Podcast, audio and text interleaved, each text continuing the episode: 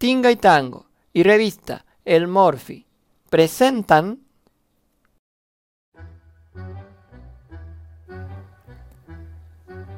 En el sur del continente americano hay 2.780.400 kilómetros cuadrados que guardan en su interior una vasta rica colección de historia, leyendas y cultura.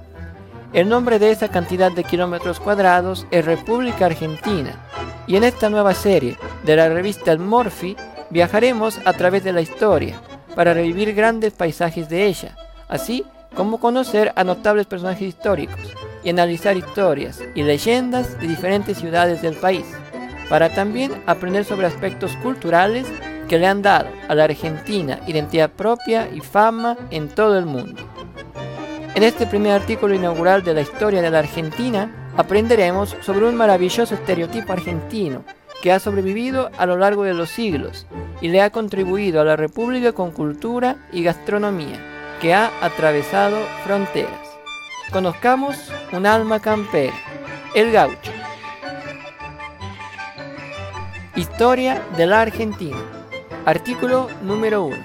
El gaucho, un alma campera.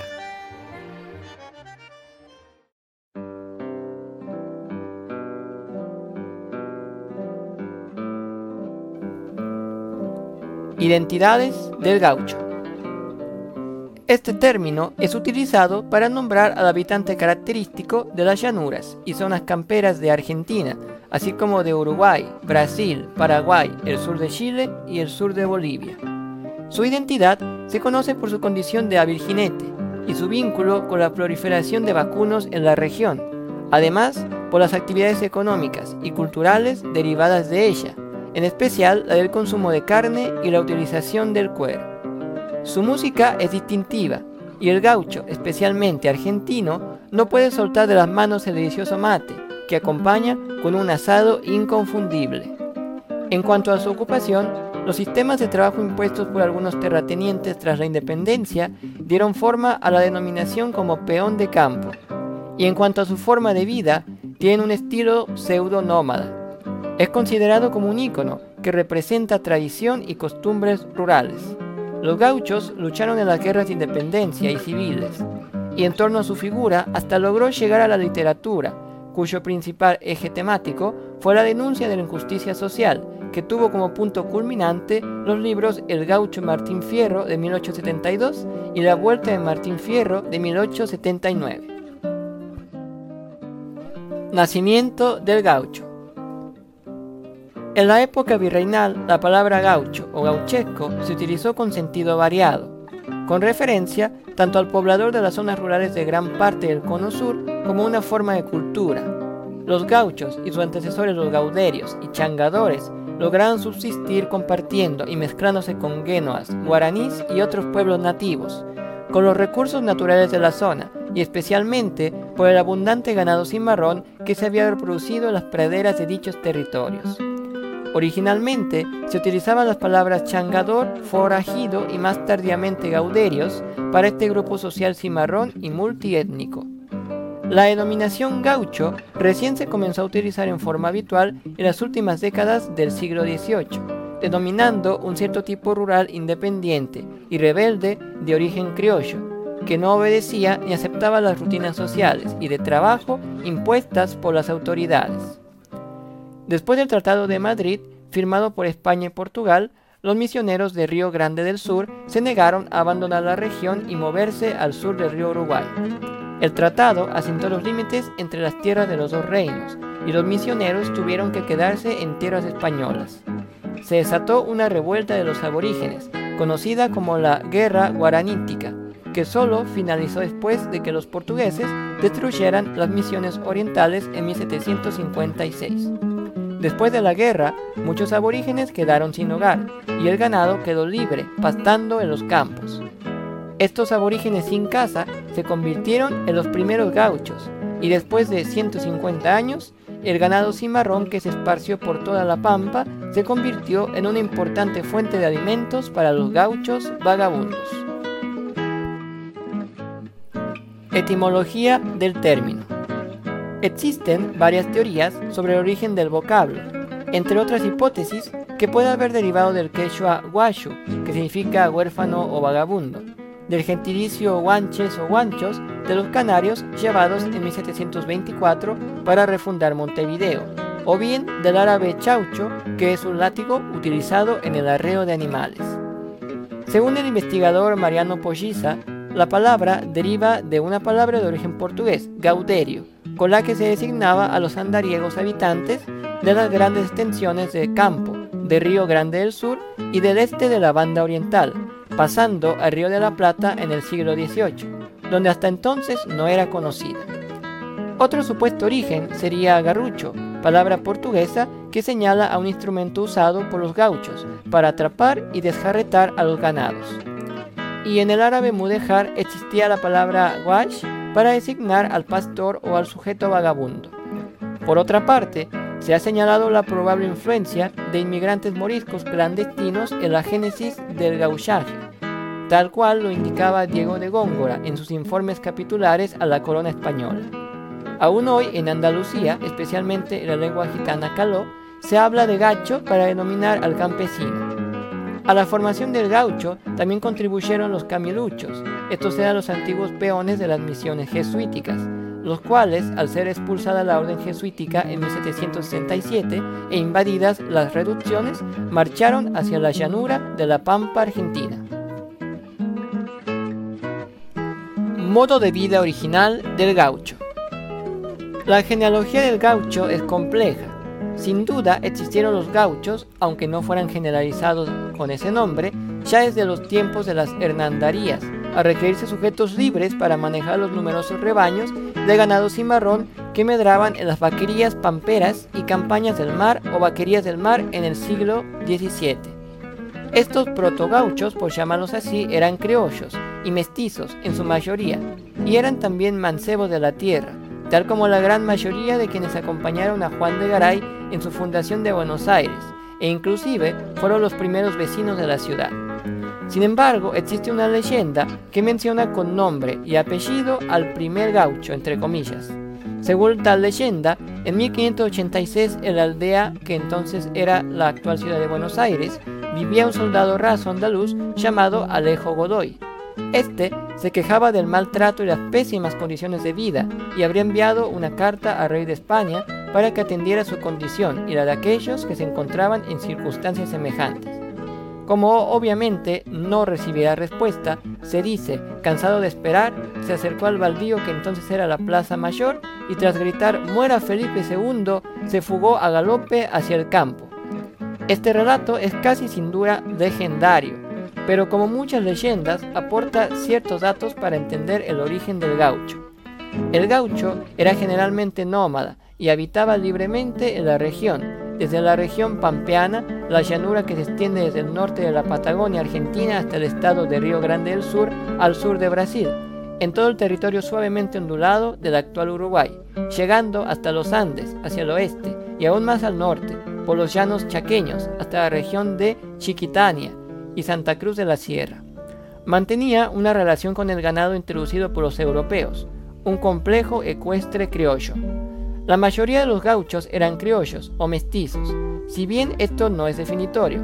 Hasta 1875, el viajero gascón Henry Armignon daba una definición más cercana al respecto de quien era considerado gaucho. En principio, gaucho es el habitante rural que tiene gran destreza como jinete, pero esto no basta, dice Armignon. Un extranjero, por ejemplo un europeo, puede adquirir, aunque sea muy difícil, todas las destrezas del gaucho, vestir como gaucho, hablar como gaucho, pero no será nunca considerado gaucho. En cambio, sus hijos, aunque todos sus linajes sean directamente europeos, al ser ya nativos o criollos, sí serán cabalmente considerados gauchos. El gaucho se ha vuelto toda una característica cultural del medio rural sudamericano y principalmente argentino, que es el que se reconoce en todo el mundo. Existe todo un folclore gaucho derivado en tradiciones como las jineteadas gauchas, los deportes típicos como la esgrima criolla o las corridas de sortija, la música en la cual el gaucho se volvió desde inicios del siglo XX un payador, compositor e intérprete de coplas, litas y canciones criollas campiranas, y por supuesto la literatura. La denominada literatura gauchesca nació en 1822 de la mano del escritor Bartolomé Hidalgo y ha logrado continuar a través del tiempo y fue obteniendo nuevas características, dando como resultado grandes obras literarias muy notables como Juan Moreira de Eduardo Gutiérrez, escrita en 1880, o de Ricardo Gurealdes, Don Segundo Sombra, lanzado en 1926. ¿Y qué decir de Martín Fierro, la obra maestra de José Hernández de 1872. En estas obras literarias, el gaucho pasa a ser protagonista de las historias y principalmente objeto de los increíbles poemas que conforman su literatura, convirtiendo al campo en un maravilloso lugar evocado por su habitante gauchesco. A continuación, tendremos el privilegio de escuchar un extracto de la que para muchos es la obra literaria gauchesca más grande e importante que se ha escrito. Se trata de El gaucho Martín Fierro. Este es un poema narrativo escrito en verso y una obra literaria escrita por el poeta argentino José Hernández en 1872. Escucharemos el canto primero de esta gran obra literaria gauchesca, narrada por el recién fallecido locutor argentino Gabriel Piñeiro. Conozcamos al gaucho Martín Fierro.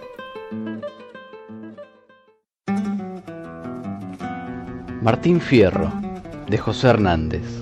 Canto 1. Aquí me pongo a cantar al compás de la vihuela, que el hombre que lo desvela una pena extraordinaria, como la ave solitaria con el cantar se consuela. Pido a los santos del cielo que ayuden mi pensamiento.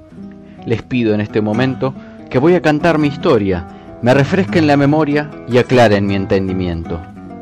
Vengan santos milagrosos, vengan todos en mi ayuda, que la lengua se me añuda y se me turba la vista Pido a mi Dios que me asista en una ocasión tan ruda.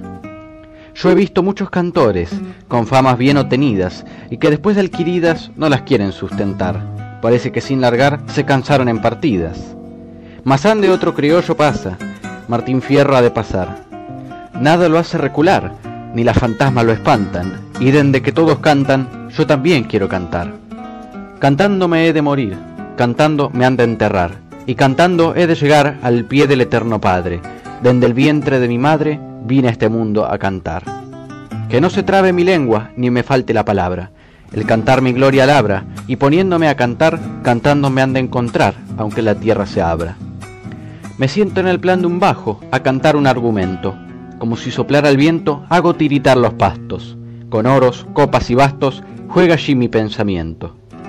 Yo no soy cantor letrado, mas si me pongo a cantar no tengo cuándo acabar y me envejezco cantando. Las coplas me van brotando como agua de manantial. Con la guitarra en la mano ni las moscas se me arriman, Naides me pone el pie encima, y cuando el pecho se entona, hago gemir a la prima y llorar la bordona. Yo soy toro en mi rodeo y torazo en rodeo ajeno. Siempre me tuve por bueno, y si me quieren probar, salgan otros a cantar y veremos quién es menos.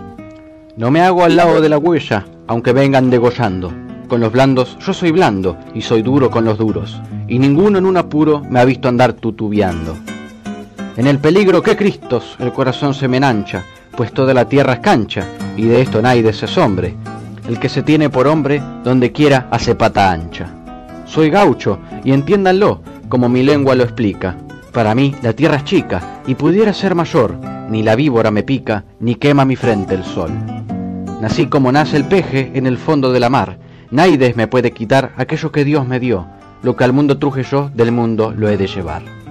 Mi gloria es vivir tan libre como el pájaro del cielo, no hago nido en este suelo, ande hay tanto que sufrir y Naides me ha de seguir cuando yo remuento el vuelo. Yo no tengo en el amor quien me venga con querellas, como esas aves tan bellas que saltan de rama en rama, yo hago en el trébol mi cama y me cubren las estrellas. Y sepan cuántos escuchan de mis penas el relato, que nunca peleo ni mato, sino por necesidad, y que a tanta adversidad solo me arrojó el maltrato. Y atiendan la relación que hace un gaucho perseguido, que padre y marido ha sido empeñoso y diligente, y sin embargo la gente lo tiene por un bandido.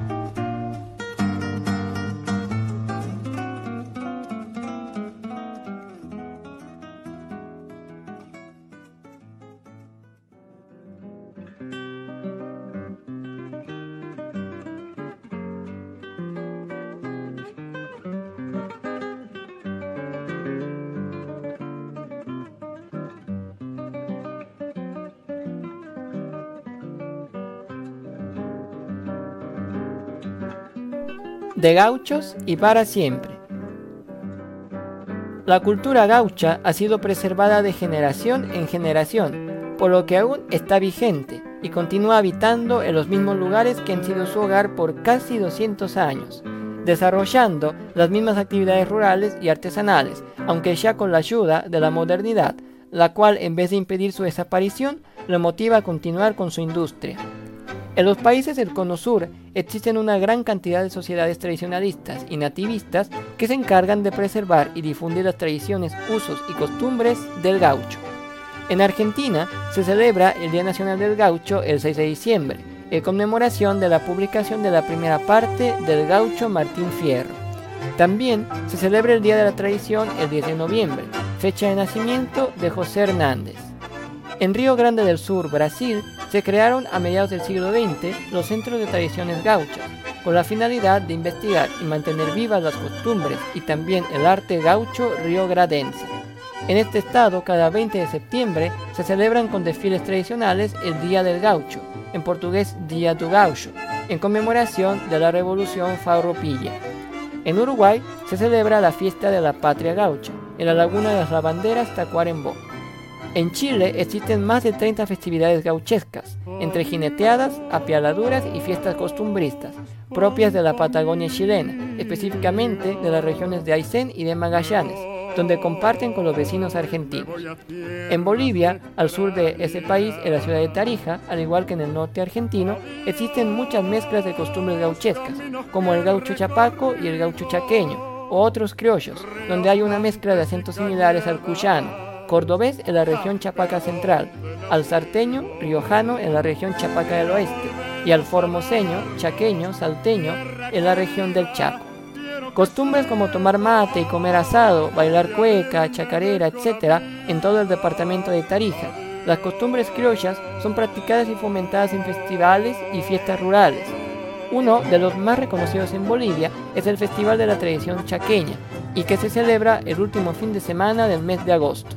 Entre las actividades tradicionales se encuentra la ambrosiada, la pelada de chiva, la doma de potro, la pileada y entre los juegos gauchescos se practican la jugada de taba, la corrida de sortija y la cucaña o palo encebado, además de montarse peñas con música y baile.